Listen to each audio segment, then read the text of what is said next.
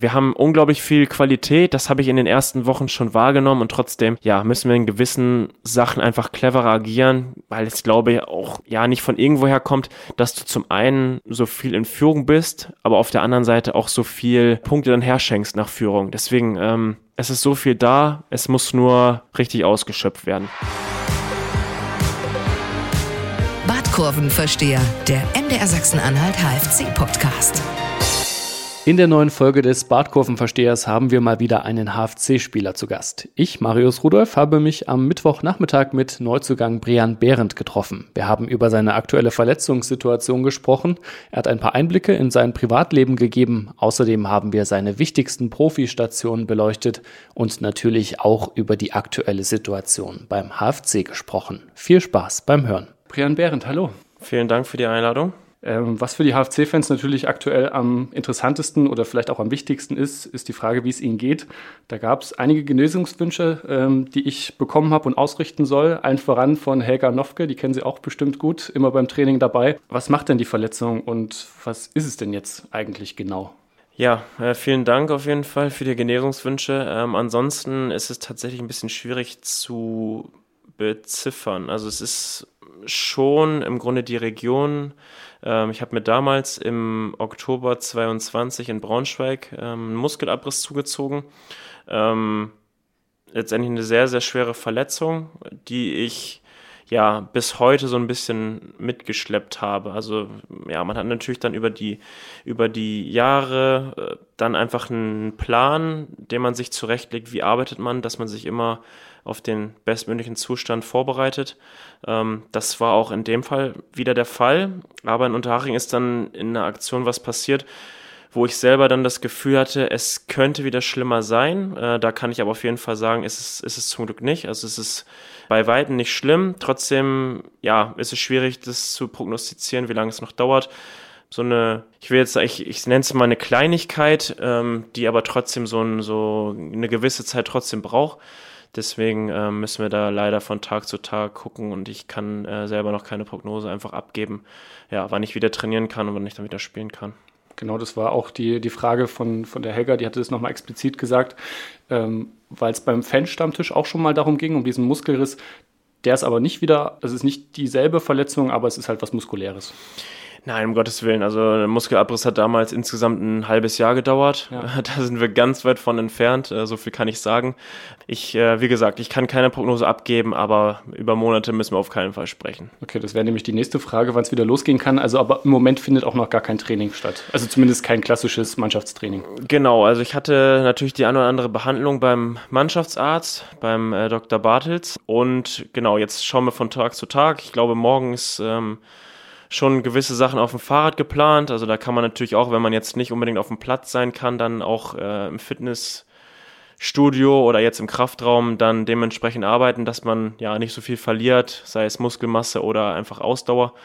Deswegen, wenn ich den Athletiktrainer bzw. die Physios so richtig verstanden habe, dann ähm, ja, geht es da schon einen Schritt weiter, würde ich jetzt mal sagen. Also sieht der Alltag gerade auch so aus. Trotzdem herkommen zum Trainingsgelände, bisschen was machen, aber eben nicht mit der Mannschaft trainieren. Absolut. Alles andere wäre auch, glaube ich, für mich das falsche Zeichen, weil klar, zum einen kommen wir sich auch noch zu die sportliche Situation, aber zum anderen natürlich auch für mich persönlich gibt nichts Schlimmeres, als jetzt nicht ständig am Mannschaftstraining teilzunehmen, äh, geschweige denn die Spiele am Wochenende zu führen. Deswegen ist das für mich das Mindeste, was einfach sein muss, dass du im im Feld oder im engen Kreis der Mannschaft dabei bist und einfach dieses Gefühl hast, trotzdem, auch wenn du nicht beim Mannschaftstraining dabei sein kannst. Ähm, deswegen, wir arbeiten uns peu à peu nach vorne und hoffen, dass das nicht mehr allzu lange dauert. Es gibt manche Spieler, die sagen von sich, sie sind gute Verletzte und sie sind schlechte Verletzte. Was, was trifft auf dich zu? Ja, da müsste man meine Frau jetzt dazu äh, holen, glaube ich. Die würde natürlich sagen, dass ich es nicht bin. Also ich bin schon... Kein guter quasi. Kein guter, genau. Ich bin ein äh, Hypochonder. Gerade mhm. jetzt, was so, ich glaube, ja, die Männer wissen, was ich meine, wenn man so ein Männerschnupfen ansteht, äh, da ist es bei mir dann schnell auch mal was, was Schlimmeres. Ansonsten auf dem Fußballplatz bin ich, glaube ich, schon so, dass ich viel aushalte. Mhm. Also ich hatte damals äh, in Österreich Mittelfußbruch, mit dem ich dann noch eine Viertelstunde weitergespielt habe. Also das mal so zum Vergleich zu, einer, zu einem Männerschnupfen. Man muss, man muss ein bisschen teilen. Also auf dem Platz ähm, kann ich schon einiges aushalten. Wenn es privat mal in so einen Schnupfen geht, dann nicht immer so einfach. okay. Du hattest ja auch schon ein paar schwere Verletzungen. Also der Mittelfußbruch, der Muskelriss hatten wir jetzt schon angesprochen, auch mal ein Kreuzbandriss und eine Knochenentzündung hatte ich noch gefunden. War da deshalb die Enttäuschung nach der Auswechslung in Unterhaching so groß, weil es eben in der Vergangenheit schon mehrere größere Verletzungen gab?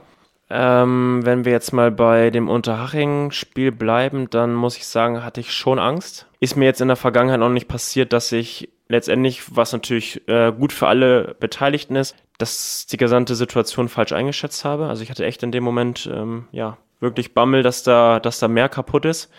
Hat sich zum Glück nicht bestätigt. Ansonsten war ich eigentlich lange nicht verletzungsanfällig. Und dann irgendwann war es in der Aufstiegssaison, war im Grunde, wobei, wenn wir dann nochmal weiter zurückgehen, klar, der Mittelfußbruch, der ist, der liegt am weitesten zurück in Österreich. Mhm. Daraufhin hatte ich dann diese Knochenentzündung. Ähm, Schinsblind heißt es, glaube ich, auch. Ich weiß nicht, ob sich der eine also oder andere was eine vorstellt. Das andere bedingt, also das Richtig, genau.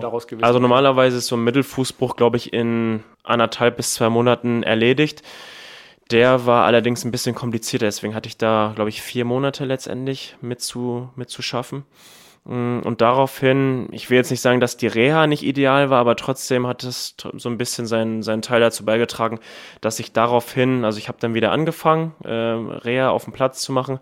Und daraufhin hat sich dann diese Knochenhaut, die muss man sich so vorstellen, es ist dann direkt am Schienbein die im Grunde so bei jedem, bei jedem Schritt einfach wehtut. Und das hat sich dann so ein bisschen aufgestaut und deswegen bin ich da auch nochmal, ich weiß gar nicht, anderthalb, zwei Monate äh, mit ausgefallen. Genau, dann war lange nix. Dann hatte ich in Bielefeld in der Aufstiegssaison Kreuzbandriss. Äh, meine erste richtig große Verletzung, weil ich glaube, gerade im Fußballbereich, wenn man so eine Knieverletzung hat, das ist somit das Schlimmste. Mm, das war schon sehr hart, gerade in der Saison, wo es dann richtig Spaß gemacht hat, weil halt vieles aufgegangen ist. Ähm, da habe ich dann aber nochmal die letzten zwei Spiele spielen können. Letztendlich hat sich das mit dem Knie eigentlich sehr gut entwickelt für so eine Verletzung. Also klar, dass man nicht wieder der Alte ist, sage ich jetzt mal, wenn man so einen, so einen Eingriff hatte oder so eine Verletzung, das ist schon klar. Dann kam in Braunschweig dieser Muskelabriss dazu.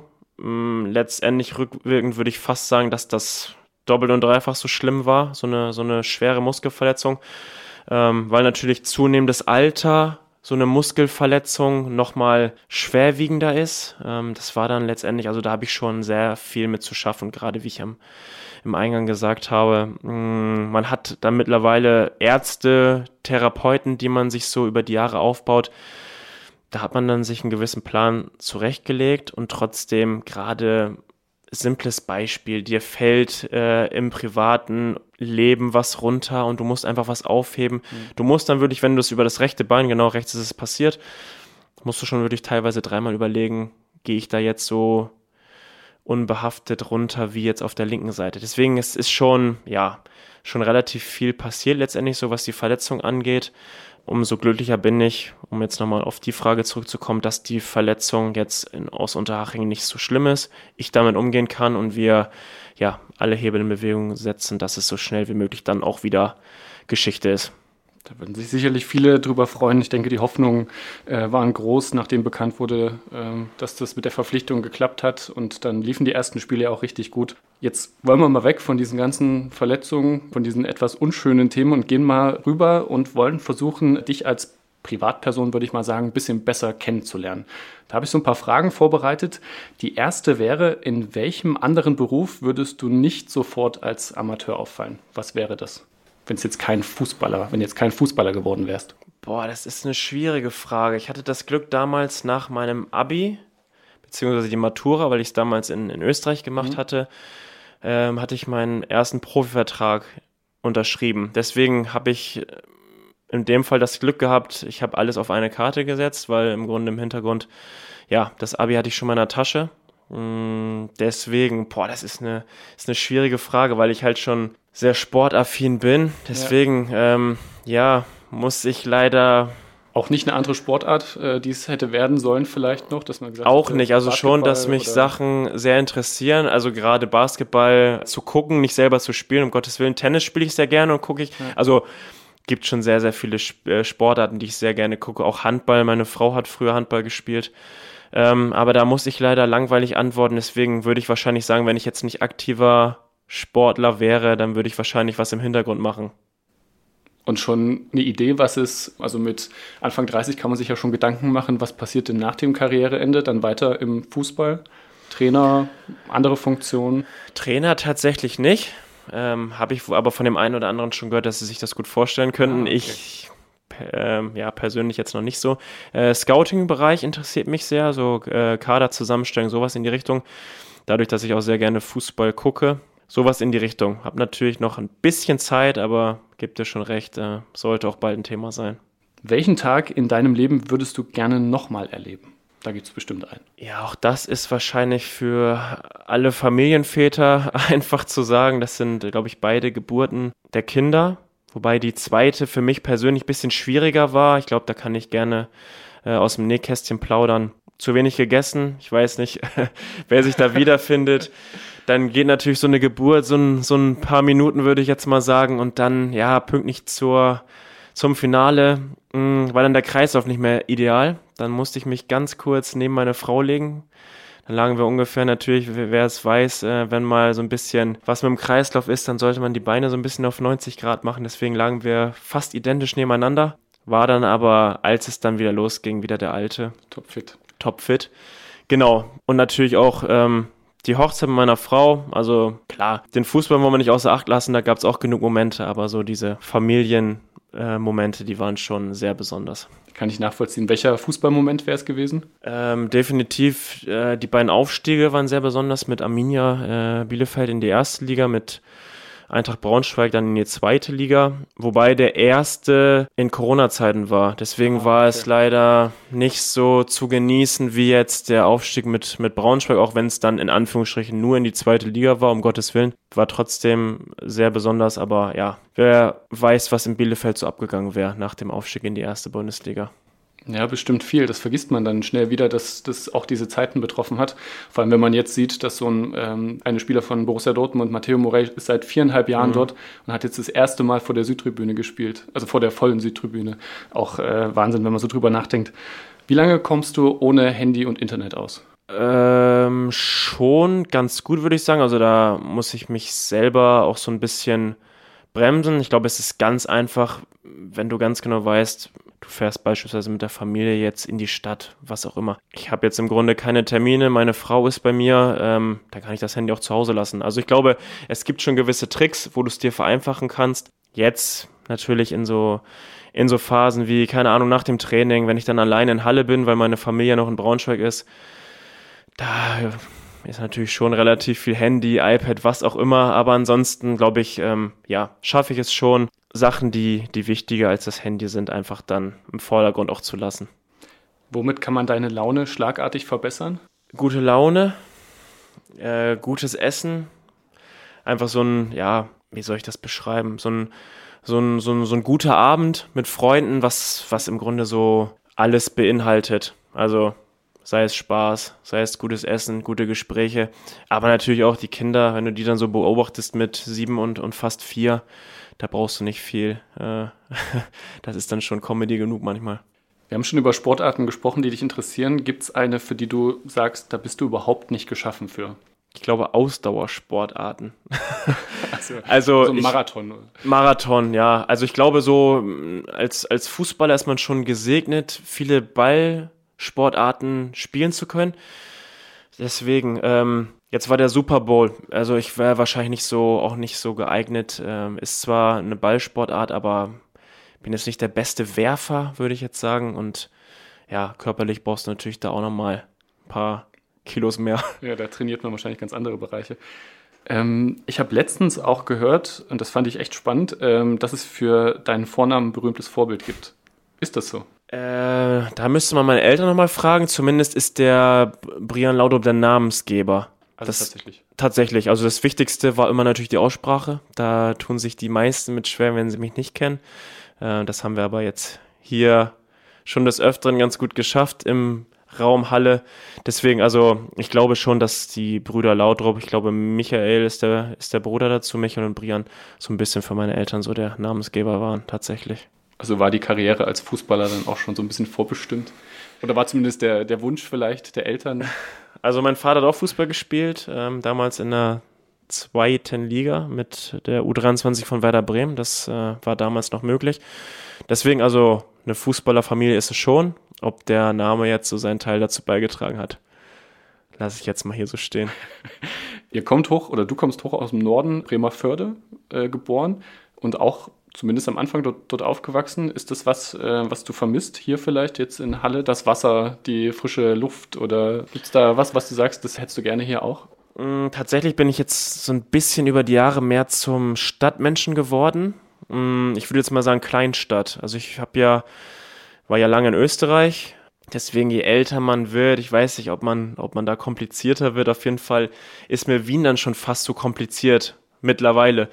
Äh, wir hatten dann Städte wie Bielefeld, wie Braunschweig, jetzt Halle, mit der wir, mit der Größe können wir sehr, sehr gut umgehen. Also du findest dich relativ schnell überall ganz gut zurecht. Ähm, du hast, du kannst wählen zwischen Stadt, du kannst wählen zwischen relativ schnell in, in der Natur. Mhm.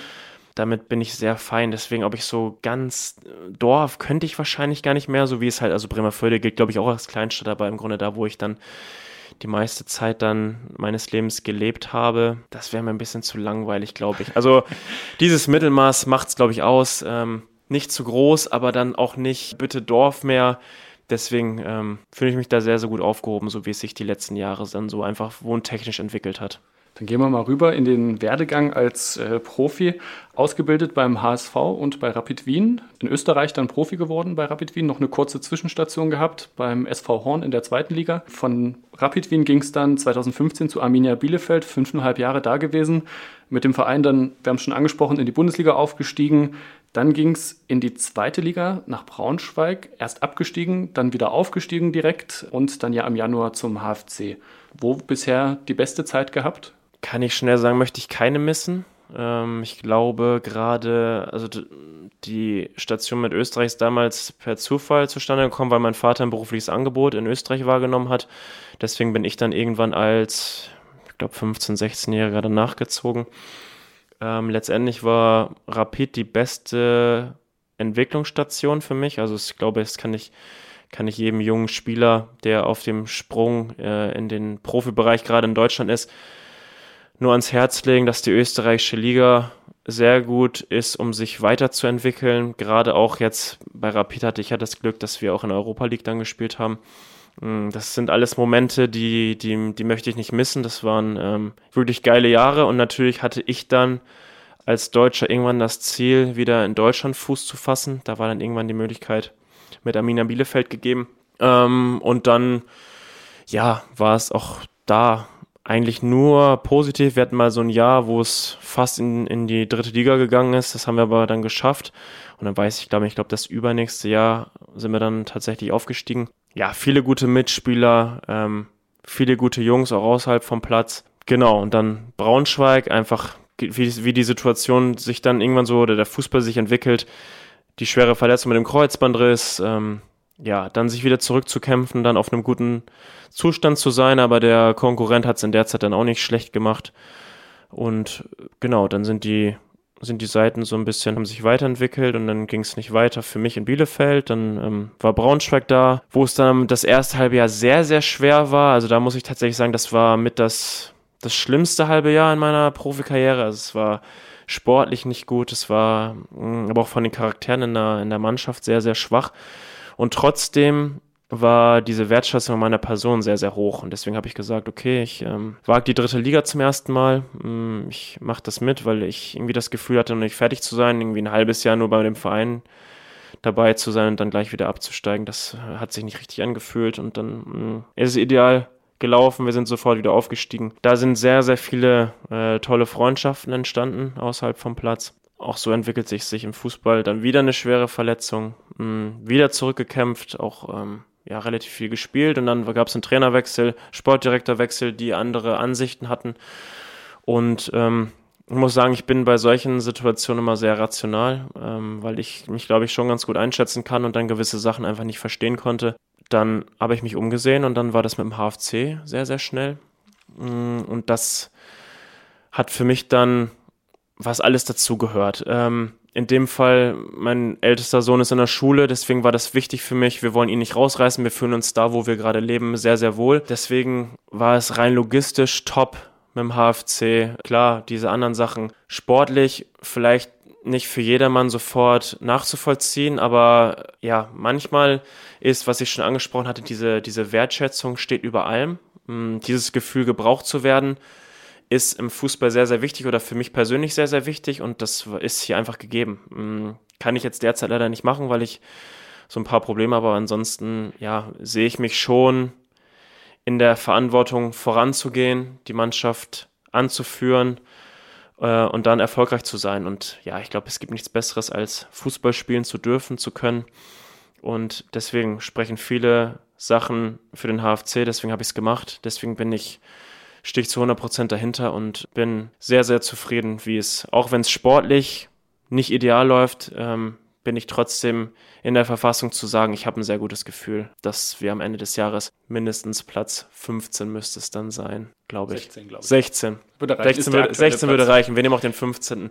Genau. Ähm, aber das ist das Ziel und ähm, ja, ich kann hier schon sitzen mit einem trotzdem guten Gefühl. Habe ich auch schon oft gehört von Fußballern, dass sie sich auch manchmal gegen ein vielleicht besseres Angebot oder einen vermeintlich besseren Verein entschieden haben, weil sie dort halt eben diese Wertschätzung nicht gespürt haben. Wenn man einfach das erste Mal dorthin kommt und dann nicht so empfangen wird, wie man sich das vorstellt. Also das hat, hat hier dann auch den Ausschlag gegeben am Ende. Ja, ich glaube, man kann es manchmal gar nicht so greifen oder jemandem erklären, aber dieses Gefühl, gebraucht zu werden, ist schon verdammt Gutes. Und das war dann in Braunschweig nicht mehr der Fall. Wie gesagt, viele haben es nicht verstanden. Meine Chefs, wenn man so will, also der Trainer und der Sportdirektor hatten eine andere Ansicht. Deswegen, mm, ja, konnte ich ihn auf der Nase rumtanzen und es wäre nichts mehr passiert. Deswegen habe ich dann, ja, einen Verein gesucht. Das hat funktioniert und genau diese Attribute, dass sie im Grunde einen Spieler suchen und dann womöglich Brian Bären, als das klar war, okay, dass ähm, von mir, von meiner Seite auch Interesse herrscht, deswegen kann es einem dann nicht besser gehen, wenn dieses Gefühl dann einfach in einem wieder äh, hochkommt oder dieses Gefühl. Nochmal zu den Ex-Vereinen. Guckst du da immer noch regelmäßig an jedem Spieltag, wie die so gespielt haben, wie es so gelaufen ist? Ist da die Verbindung noch, noch so stark? Weil zum Beispiel Bielefeld, da ist ja wahrscheinlich wenig noch da von dem, was man dann oder was du dann selber kanntest. Ne? Ist Fabian Klos wahrscheinlich noch da und ansonsten wird es wahrscheinlich schon schwierig. Ähm, tatsächlich, ja. Bielefeld ist, äh, wie du sagst, es sind höchstens noch welche im, im äh, Funktionsteam. Ja. Der eine oder andere. Aber natürlich, dadurch, dass die Zeit wirklich eigentlich durchweg positiv war, es wäre wahrscheinlich was anderes, wenn man da ungut auseinandergegangen wäre. Aber trotzdem, ähm, ja, bin ich weiterhin Fan, wenn man das so sagen kann. Ähm, guck gerne noch, noch die Spiele. Ist natürlich jetzt nochmal mehr Braunschweig, weil es einfach jetzt die letzte Station war. Bielefeld muss man ja fast noch als Konkurrenz sehen, deswegen äh, bin ich da mal ein bisschen parteiisch und hoffe natürlich in dem Fall, auch wenn es weh tut, dass, ähm, ja, dass es der Arminia dann natürlich dann letztendlich auch so gut geht, dass sie überm Strich bleiben. Aber wenn ich mich entscheiden müsste, dann ist, glaube ich, klar, für wen ich mich entscheiden sollte, wer in der Liga bleibt und wer nicht. Das habe ich mich nämlich auch gefragt. Es kommt ja auf jeden Fall noch zu einem Aufeinandertreffen. Das ist am vorletzten Spieltag auf der Alm, also in Bielefeld wird gespielt. Wird sicherlich trotzdem ein besonderes Spiel, auch einfach in das Stadion wieder zurückzukehren. Ja, tatsächlich war ich einmal mit Braunschweig äh, als ähm, ehemaliger Arminia-Spieler. Aber gebe ich dir recht, wird besonders werden, wird auch nicht einfach werden, sowohl ja, persönlich als auch sportlich. Aber trotzdem ist klar, ich werde alles dafür geben, dass wir das Spiel gewinnen. Du hast vorhin gesagt, es gab einige sehr gute Mitspieler. Wer war denn so aus fußballerischer Sicht, also jetzt nicht nur Bielefeld, sondern bei sämtlichen Vereinen, für die du gespielt hast, wer war denn so der beste Fußballer, mit dem du zusammengespielt hast? Aus deiner Sicht natürlich. Ich glaube, da kann ich relativ schnell fast ein oder zwei so aus jeder Station sagen. Also in Österreich war es mit Terence Boyd beispielsweise, den natürlich auch äh, viele hier sehr gut kennen, der im 16er einfach, glaube ich, mit der, ich will jetzt nicht sagen anstrengend, anstrengend auf eine gewisse Art und Weise, weil er einfach so körperlich ist, du einfach nicht an ihn rankommst, wenn du die schlechtere Position hast. Deswegen äh, rein im 16er war es, glaube ich, der beste Gegenspieler, gegen den, gegen den ich gespielt habe. Ansonsten Marcel Sabitzer, Guido Burgstaller, also da waren schon viele dabei in der Truppe äh, bei Rapid damals. Bei Arminia natürlich Fabian Klos, war auch als äh, Gegenspieler, muss ich natürlich nur vom Training sprechen, weil er damals, glaube ich, nicht gespielt hat, als wir gegen sie gespielt haben auch sehr, sehr schwer zu verteidigen, gerade in der Luft. Äh, hat schon ein sehr, sehr gutes Kopfballspiel. Und in Braunschweig jetzt so ganz schnell drüber nachgedacht, Manuel Ferrei, glaube ich, der jetzt natürlich beim HSV spielt. Der war schon Tempo und, und Dribbling war schon wirklich oberstes Regal. ja, und mit Fabian Klos könnte es dann ja das äh, Duell dann auch geben am vorletzten Spieltag. Schauen wir mal. Gibt es auch noch einen äh, Verein, den du gerne nochmal spielen würdest? Jetzt vielleicht auch den HSV, da wo es angefangen hat, da könnte es aufhören oder irgendeinen anderen, den du dir, wenn du es dir aussuchen könntest? Äh, tatsächlich war damals Werder Bremen eher interessanter. Ah, äh, da war aber, oder da ist damals im Internat bei Werder was vorgefallen und deswegen haben meine Eltern nicht Hurra geschrien, wir schicken unseren Sohn ins Internat, weil das schon damals so das Thema war. Das war verrufen quasi so ein bisschen, das Internat selbst. Ja, da, also ich glaube, eigentlich kurz vor möglichem Wechsel. Die Details kenne ich gar nicht mehr, aber auf jeden Fall war, war das so schwerwiegend, dass jetzt meine Eltern nicht gesagt haben, ja, Werder Bremen ist jetzt in dem Fall der mhm. richtige Verein für unseren Sohn. Stimmt, wäre ja auch naheliegender gewesen, ne? Bremerförde, Bremen anstatt genau. Hamburg. Ja. ja, also ist ein bisschen näher tatsächlich. Ähm, es ist dann, ja, der HSV geworden, habe aber tatsächlich mehr Sympathie zu Werder Bremen. Also passt natürlich auch HSV Werder überhaupt nicht zusammen, aber ja, Sympathie ist auch bis heute irgendwie noch zu Werder. Ich finde, es grundsätzlich ein äh, cooler Verein. Deswegen, wenn ich es mir aussuchen könnte, würde ich, glaube ich, Werder Bremen sagen. Jetzt hatten wir gerade gesagt, wer war fußballerisch der beste Mitspieler? Wer war menschlich? Oder mit wem war da das Verhältnis am besten von den Mitspielern? Oder gibt es wahrscheinlich auch mehrere? Gibt mehrere tatsächlich. Ich glaube, was jetzt am weitesten zurückgeht, da muss ich fast so äh, Patrick Weihrauch sagen. Mit dem habe ich in Bielefeld zusammengespielt, äh, der früher in der, in der Bayern-Jugend relativ lange war. Ich glaube, das, das sieht man, Fußball ist schon, ist schon sehr schnelllebig, wenn man jetzt, wie lange ist jetzt die, die Bielefeld-Zeit, wie lange geht jetzt zurück? Vier, fünf Jahre oder ungefähr vier Jahre. Ich glaube, wenn du dann noch Kontakt hältst zu gewissen Leuten, dann weißt du schon, dass das schon, ähm, ja, so weiter als normale Fußballer Beziehung hinausgeht. Und gerade ja, die Jungs in, in Braunschweig, es ist, liegt jetzt noch nicht lange zurück, aber da gibt's schon, schon einige. Wir hatten da, hatten da eine Gruppe, mit der wir auch privat mit den Familien eine relativ große Gruppe waren. Gibt's jetzt viele aufzusehen. Robin Krause, Danilo Wiebe, Janis Nikolaou, Niko Kiewski, da gibt's wirklich schon, gibt's wirklich schon einige. Deswegen, es ist ähm, oftmals nicht so einfach, obwohl diese Beziehung eigentlich so eng zu den Mitspielern ist, weil du sie teilweise öfter siehst als deine eigene Familie. Und trotzdem ist es ja umso schwieriger in diesem Business diese Freundschaften aufrechtzuerhalten. Deswegen ähm, ist es schön, dass über die Jahre da ganz cool entstanden sind. Was mir aufgefallen ist, als ich so ein bisschen nach Brian Behrendt gesucht hatte, das Internet durchforstet, du schießt richtig gute Freistöße. Also ist mir zumindest aufgefallen. Also kann man sich sehr gut angucken. Auf dem YouTube-Kanal von Arminia Bielefeld gibt es so einen schönen Zusammenschnitt, der ist so eine halbe Minute lang. Ähm, sehr, sehr sehenswerte Tore aus großer Distanz. Hat mich so ein bisschen an Naldo erinnert, da wären wir auch wieder bei Werder Bremen. Woher kommt die Lust auf Freistöße? Weil man als Abwehrspieler nicht so häufig da vorne zum Abschluss kommt? Oder woher kommt das? Äh, tatsächlich ist es, glaube ich, auf die Schussstärke zurückzuführen. Also ich habe schon äh, ganz, einen ganz ordentlichen Schuss. Deswegen aus äh, weiteren Distanzen war dann ich immer der erste Ansprechpartner, wenn es darum ging, Freistöße zu schießen. Das ist dann in Bielefeld besser gelungen. In Braunschweig muss ich sagen, in der, in der gesamten Zeit hatten wir fast keine Freistöße. Also gibt es, glaube ich, auch hm, ich weiß, äh, welchen Zusammenschnitt ja, du meinst, aber es gibt tatsächlich auch bei YouTube gibt es ja mittlerweile die Shorts. Also ja. es gibt schon auch gewisse Szenen, äh, wo ich dann trotzdem auch gefährlich war, aber es wirklich dann, keine Ahnung, um Zentimeter nicht geklappt hat. Deswegen, also ich würde es auf die Schussstärke zurückführen. Bisher gibt's natürlich, ich bin auch noch nicht so lange beim hier in Halle, beim neuen Verein. Da gibt's natürlich auch die Kandidaten, die erstmal an Nummer eins stehen, aber ähm, ich werde mich da sicher auch nochmal im Training aufdrängen in der nächsten Zeit, dass ich auch mal einen Freistoß schießen darf. Das wäre die nächste Frage gewesen. Und übrigens, es gibt auch diesen Zusammenschnitt aus Braunschweig, die haben dann, glaube ich, getitelt, äh, wann klappt es das erste Mal oder wann, wann trifft er das erste Mal. Und das waren auch sehr, sehr gute Versuche. Ähm, hat dann aber immer knapp nicht geklappt, weil dann der Torhüter irgendwie noch in die Hand reingekriegt hat oder was auch immer. Ähm, Gab es schon Gespräche mit den Mitspielern, dass man das schon mal das Video gezeigt vielleicht? Dann sind sie, glaube ich, schnell überzeugt. Müsste ich vielleicht mal machen, habe ich tatsächlich noch nicht. Aber ich glaube, und selbst das ist ja im Fußball nichts Neues, dass man einige, einige jetzigen Mitspieler aus der Vergangenheit schon kennt, die im Grunde das auch schon beurteilen können. Deswegen selbst im, im Training da, ich glaube, es war im Trainingslager, weiß nicht, wahrscheinlich der zweite dritte Tag erst und Sven Müller hat dann zu mir gesagt, ja, Brian, dann zeig doch mal deinen Pferdefuß. Ich habe gehört, du sollst so einen Pferdefuß haben und mit Sven vielleicht zwei oder dreimal äh, die Tage vorher geredet. Deswegen, also ich glaube, ich werde mich weiterhin aufdrängen, aber ich glaube, ein paar Leute wissen auch hier in Halle, dass ich ganz gut schießen kann. Ich habe auch gesehen, ähm, dass du eine ganze Zeit lang auch mal als defensiver, also als Sechser gespielt hast, defensives Mittelfeld.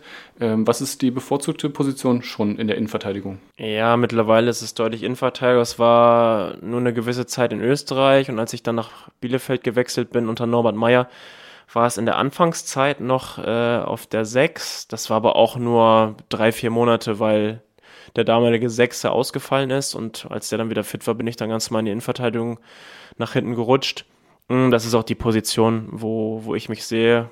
Das spiele ich jetzt auch seit Jahren, ähm, wo einfach meine Stärken so am, am besten zur Geltung kommen. Aber zur Not, wenn Alias Zazar oder Enrico Lofolomo mal nicht können, dann wäre das auch eine Option. Weiß jetzt nicht, ob der Trainer das äh, so auf dem Zettel hat, aber auch äh, das würde ich machen. Dann gehen wir rüber in die aktuelle Situation beim HFC. Du bist ein erfahrener Profi, sowohl in Deutschland als auch in Österreich Bundesliga gespielt, knapp 150 Zweitligaspiele absolviert.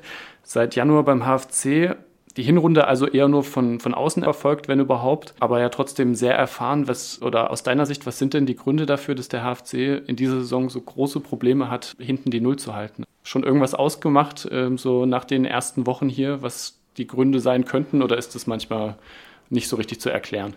Manchmal ist es schwierig zu erklären, trotzdem gibt es auch Gründe, die man benennen kann, warum wir so viele Gegentore bekommen haben. Ich habe in meiner Vergangenheit, glaube ich, selten so viele gute Fußballer gesehen, also gerade unsere Mittelfeldspieler. Und ich glaube, ja, dass so ein Stück weit gerade die dritte Liga einfach sehr, sehr körperlich ist. Es geht in beide Richtungen. Du musst in beide Richtungen im höchsten Tempo umschalten. Wenn du das nicht schaffst, dann äh, kriegst du Gegentore. Ich glaube, dass uns das bisher noch nicht so gut gelingt. Also ich bin natürlich sonst tagtäglich im Training dabei. Ist ja nicht so jetzt äh, für alle Leute, die es interessiert, dass wir dafür nichts tun, sondern deswegen oftmals ist das einfach auch ein Prozess, der jetzt nicht nach zwei, drei Wochen erledigt ist, sondern wir hoffen natürlich von Tag zu Tag, von, von Spiel zu Spiel, dass wir es abstellen können. Manchmal braucht es aber trotzdem noch, ein, noch einen gewissen Moment. Also ich glaube, es war teilweise schon besser. Oftmals ist es ja so, dass wir so gut, gerade jetzt auch das letzte Heimspiel gegen Aue, dass wir so gut im Spiel sind, zweimal in Führung gehen, wo du dir denkst, ja, dann zieht euch doch zurück und spielt auf Konter im eigenen Stadion. Und dann, ja, hast du halt wirklich Spielertypen dabei, die vielleicht nicht das absolute Bewusstsein für Verteidigen haben. Und da geht es dann darum, dass alle erfahrenen Spieler gerade ich auch, wenn ich spiele, dann vorangehe, die Jungs so führen, dass ähm, wir keine Räume zulassen. Mhm, gerade auch, wie wir die Tore bekommen, da ähm, müssen wir, glaube ich, auch noch dran arbeiten. Das ist zum einen Flanken verteidigen. Also du kannst natürlich nicht jede Flanke unterbinden. Aber es geht natürlich auch darum, so ein bisschen die Arbeit wegzunehmen. Hm, gerade ja im 16er passiert dann relativ viel, so wie jetzt beim 1-1, wo dann der Stürmer dann mit Tempo kommt auf so eine stehende Kette. Dann ist es einfach dann teilweise ist es dann so, dass du es nicht verteidigen kannst. Aber trotzdem, glaube ich, kannst du das Ganze so ein bisschen eindimmen, indem du dich um solche Sachen dann noch besser kümmerst, dieses Bewusstsein einfach einfach Männerfußball, äh, nenne ich es gern auch mal, einfach in jeder Situation da sein, einfach wach zu sein. Dann gerade auch Boxverteidigung, also wenn eine Flanke mal von der Seite kommt, dann musst du ja die Position einfach zwischen Tor und Stürmer haben, weil sonst ist es für den Stürmer, klar war das jetzt auch die Leute, die das zweite Tor im Kopf haben, so ein bisschen, ähm, geht Lofo jetzt hin, kommt Philipp als Torwart raus. Das sind so viele Sachen, wenn du das so ein bisschen anziehst, so diese Gegentorflut, dann kriegst du halt so ein Tor. Wenn du dann in einer Situation bist, keine Ahnung, du führst 2-3-0 und hast das Gefühl, heute passiert nichts, ja, dann passiert auch nichts. Also deswegen, ich glaube, das äh, weiß jeder Fußballfan, jeder, der Fußball spielt. Wenn du oben bist, dann klappen diese 50-50 Sachen. Ja, wenn du unten stehst, dann äh, ja, geht's halt in die andere Richtung. Da müssen wir uns so ein bisschen von befreien. Ähm, Deswegen, wir haben unglaublich viel Qualität. Das habe ich in den ersten Wochen schon wahrgenommen und trotzdem, ja, müssen wir in gewissen Sachen einfach cleverer agieren, weil es glaube ich auch ja nicht von irgendwoher kommt, dass du zum einen so viel in Führung bist, aber auf der anderen Seite auch so viel äh, Punkte dann herschenkst nach Führung. Deswegen, ähm, es ist so viel da, es muss nur richtig ausgeschöpft werden. Inwiefern ist es da auch wichtig, das Problem hatte der HFC vor allem in der Hinrunde zu Beginn, dass man keine richtig eingespielte Viererkette hinten hatte. War, glaube ich, wirklich die ersten zehn Spieltage war es immer eine andere Formation, weil immer einer gefehlt hatte, der vorher noch dabei war oder es manchmal auch zwei Änderungen gab. Wie wichtig ist das, dass man da hinten eingespielt ist? Tatsächlich ist das Wichtigste, glaube ich. Deswegen, ich glaube, es gibt nichts Schlimmeres, als für eine Mannschaft, speziell für einen Trainer, ständig umbauen zu müssen, weil ein Trainer natürlich auch sich die Gedanken mit seinem Trainerteam macht. Ähm, und wenn du dann wirklich gefühlt jede Stunde umplanen musst, dann ist das schon schwierig, das aufrechtzuerhalten. Und ja, normalerweise sollte es so sein, dass man nach dem Leistungsprinzip geht und wenn das Leistungsprinzip sagt, ähm, die Mannschaft, die ich geformt habe oder die ich, bei der ich denke, dass sie erfolgreich ist, ja, dann klappt das in der Regel auch, dass man erfolgreich ist und dann sollte natürlich diese Mannschaft dann auch wieder spielen, um einfach für sich so ein Grundgefühl einfach zu besitzen und das ist natürlich dann nicht möglich, wenn wer durch Verletzungen, wenn wer durch Sperren ausfällt das ist schon, ist schon sehr, sehr schwer. Klar sieht man sich tagtäglich im Training, natürlich ist aber so ein Spiel nochmal was anderes. Jeder hat seine Vorteile, jeder hat seine Nachteile und, und trotzdem ist das schon deutlich angenehmer, wenn du dich darauf einstellen kannst, das, was jetzt, keine Ahnung, wir reden jetzt mal davon, das Spiel am Sonntag ist in München, mhm.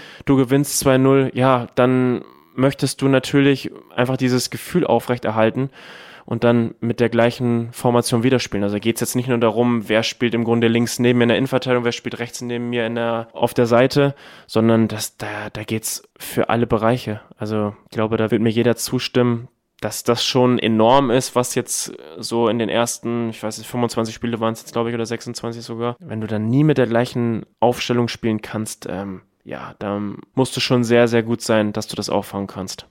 Ja, die Konstanz gab es ja jetzt dann zum Beginn der Rückrunde erstmals so richtig, dass dann, glaube ich, die ersten drei oder vier Spiele es die gleiche Startformation gab. Danach ging es dann schon wieder nicht mehr, weil es dann eben wieder Ausfälle gab. Du hast schon angesprochen, am Sonntag 1860 wieder ein Duell gegen direkten Konkurrenten gegen Abstieg, obwohl die gerade gut drauf sind und sich da unten auch so ein bisschen rausgeschossen haben. Ich glaube, die letzten sechs Spiele alle nicht verloren, drei davon gewonnen, drei unentschieden gespielt. Wie ist dein Eindruck von 1860 und wie kann man die schlagen? Habt ihr sie schon analysiert jetzt die Woche? Schon, äh, ja gut, ich war natürlich jetzt nicht dabei, aber es wird die Tage noch kommen äh, mit Videosequenzen und so weiter. Ähm, ansonsten glaube ich, dass 1860 einfach zu lange da unten dabei war. Also ich sind natürlich immer noch dabei, aber trotzdem für den Kader, den sie für die dritte Liga haben, glaube ich, ähm, ja, einfach viel zu schlecht gestartet, viel zu schlecht einfach performt haben. Und trotzdem ist es wieder ein Drittligaspiel. Und ein Drittligaspiel habe ich einfach gelernt, ist sowas von ausgeglichen kommt wirklich auf, auf Tagesform an, auf wie setze ich die Sachen um, die im Vorfeld besprochen werden, weil natürlich jede Mannschaft gewisse Sachen anbietet, wo du als gegnerische Mannschaft einfach ja deine Schlüsse draus ziehen kannst.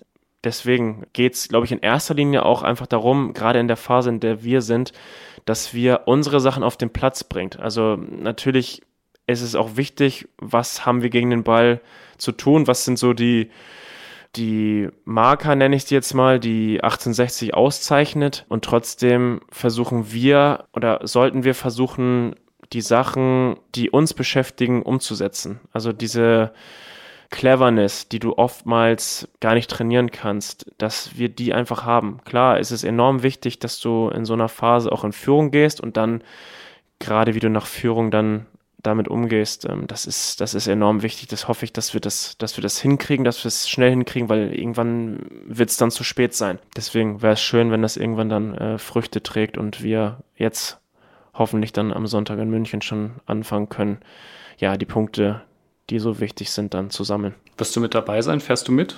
Stand jetzt ähm, kann ich auch dazu noch nichts sagen, weil wir nicht wissen, inwieweit das gesteigert wird. Ansonsten, wenn ich jetzt nicht im Kader stehen sollte, äh, müsste man mal gucken, inwieweit das dann realisierbar ist. Deswegen, also schwierig jetzt zum jetzigen Zeitpunkt da was zuzusagen. Okay, ich dachte jetzt auch wirklich als, äh, als jemand, der unterstützt und mitfährt, aber ist auch noch gar nicht ausgeschlossen, dass du vielleicht sogar schon wieder im Kader stehen könntest. Rein von dem, wie ich mich fühle, wäre es wahrscheinlich zu früh. Mm, aber ja, sag niemals nie. Ich glaube, die ärztliche Abteilung, die Physiotherapeuten arbeiten sehr, sehr gut. Bin ich äh, sehr, sehr zufrieden, wie es gerade auch, weil ich ja dann auch nach dem Mannheim-Spiel so ein bisschen mit den Adduktoren Probleme hatte. Deswegen habe ich das Spiel in Sandhausen ja nicht spielen können. Äh, da haben wir sehr, sehr gut gearbeitet. Deswegen, ähm, ja, weiß ich nicht, ähm, wie die nächsten Tage so verlaufen. Ansonsten, ja, in der Regel ist es so, dass ähm, bei Auswärtsspielen das dann nicht so geplant ist, dass dann die Spieler, die nicht im Kader sind, dabei sind. Dass ähm, ich natürlich jetzt Fan Nummer eins gegen Aue im Heimspiel war, ist natürlich klar. Deswegen müsste man mal gucken, inwieweit das so in die Planung passt. Dann hinten raus noch drei kurze Fragen. Du hast vorhin schon gesagt, wie es der HFC geschafft hat, dich zu überzeugen, herzukommen. Wie sieht es denn aus, wenn es um das Thema Bleiben geht? Ist das da auch abhängig davon, ob der HFC in der dritten Liga bleibt? Ohne da jetzt Details preiszugeben, aber ich glaube, so ehrlich kann ich zu allen sein. Ich habe es mir schon in, in, Braunschweig vorstellen können, meine Karriere zu beenden. Ich bin jetzt in kürzester Zeit sehr, sehr verbunden mit dem Verein. Deswegen ähm, kann ich ganz ehrlich sagen, und ich gehe davon aus, ganz fest davon aus, dass wir auf jeden Fall die Klasse halten werden, äh, hier auch meine Karriere zu beenden. Also das ist schon in meinem Sinne. Versuche alles dafür zu tun, dass wir in der Liga bleiben und alles weitere.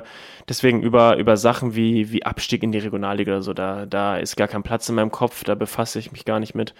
Ähm, ich fühle mich wohl, ich kann mir vorstellen, ähm, hier meine Karriere zu beenden und ich glaube, das ist gut so, wie es ist. Okay, die Frage, ob es dann ausgeschlossen ist äh, in der Regionalliga, dass es auch noch weitergeht, ist dann schwierig zu beantworten. Das ist A, schwierig zu beantworten und B, äh, möchte ich mich mit der Liga auch nicht befassen. okay, das ist die Champions League des Ostens, nicht, nicht unterschätzen. ähm, nee, aber kann ich verstehen. Und dann noch die letzte Frage, was ist das große Ziel mit dem HFC? Auch vielleicht über dieses Jahr hinaus? Ja, ich, so schnell wie möglich die, die Punkte zu sammeln, wobei so schnell wie möglich ist wahrscheinlich in diesem Jahr relativ schwierig. Also ich würde wahrscheinlich schon bis zum vorletzten, letzten Spieltag gehen. Aber natürlich die Klasse zu halten und dann, ja, sich einfach zu, zu stabilisieren, weil ich glaube, da hat keiner Lust drauf. Da sehe ich die Mannschaft, da sehe ich den Verein nicht, dass man da nur um Abstieg spielt. Deswegen also so, ja, die Klasse halten, dann eine stabile Saison spielen, weil alles weitere oder alles andere wäre dann wirklich zu hoch gegriffen. Deswegen, also da, das würde ich jetzt hier so unterschreiben. Und vielleicht Pokal gewinnen und dann nächstes Jahr wieder DFB-Pokal spielen. Äh, das auf jeden Fall natürlich. Wunderbar, vielen Dank, Brian Behrendt. Vielen Dank, danke. Das war das Interview mit Brian Behrendt. Wenn es euch gefallen hat, dann abonniert doch gerne diesen Podcast bei Apple, bei Spotify, fast überall sind wir zu finden. Natürlich auch in der ARD-Mediathek und auf unserer Website mdr.de im Sport. Außerdem gibt es die Facebook-Gruppe, die heißt ebenfalls Badkurvenversteher. Dort könnt ihr sehr gerne beitreten und mit uns über den HFC diskutieren. Vielen Dank fürs Zuhören und bis zum nächsten Mal. Kurvenversteher, der MDR Sachsen-Anhalt HFC-Podcast.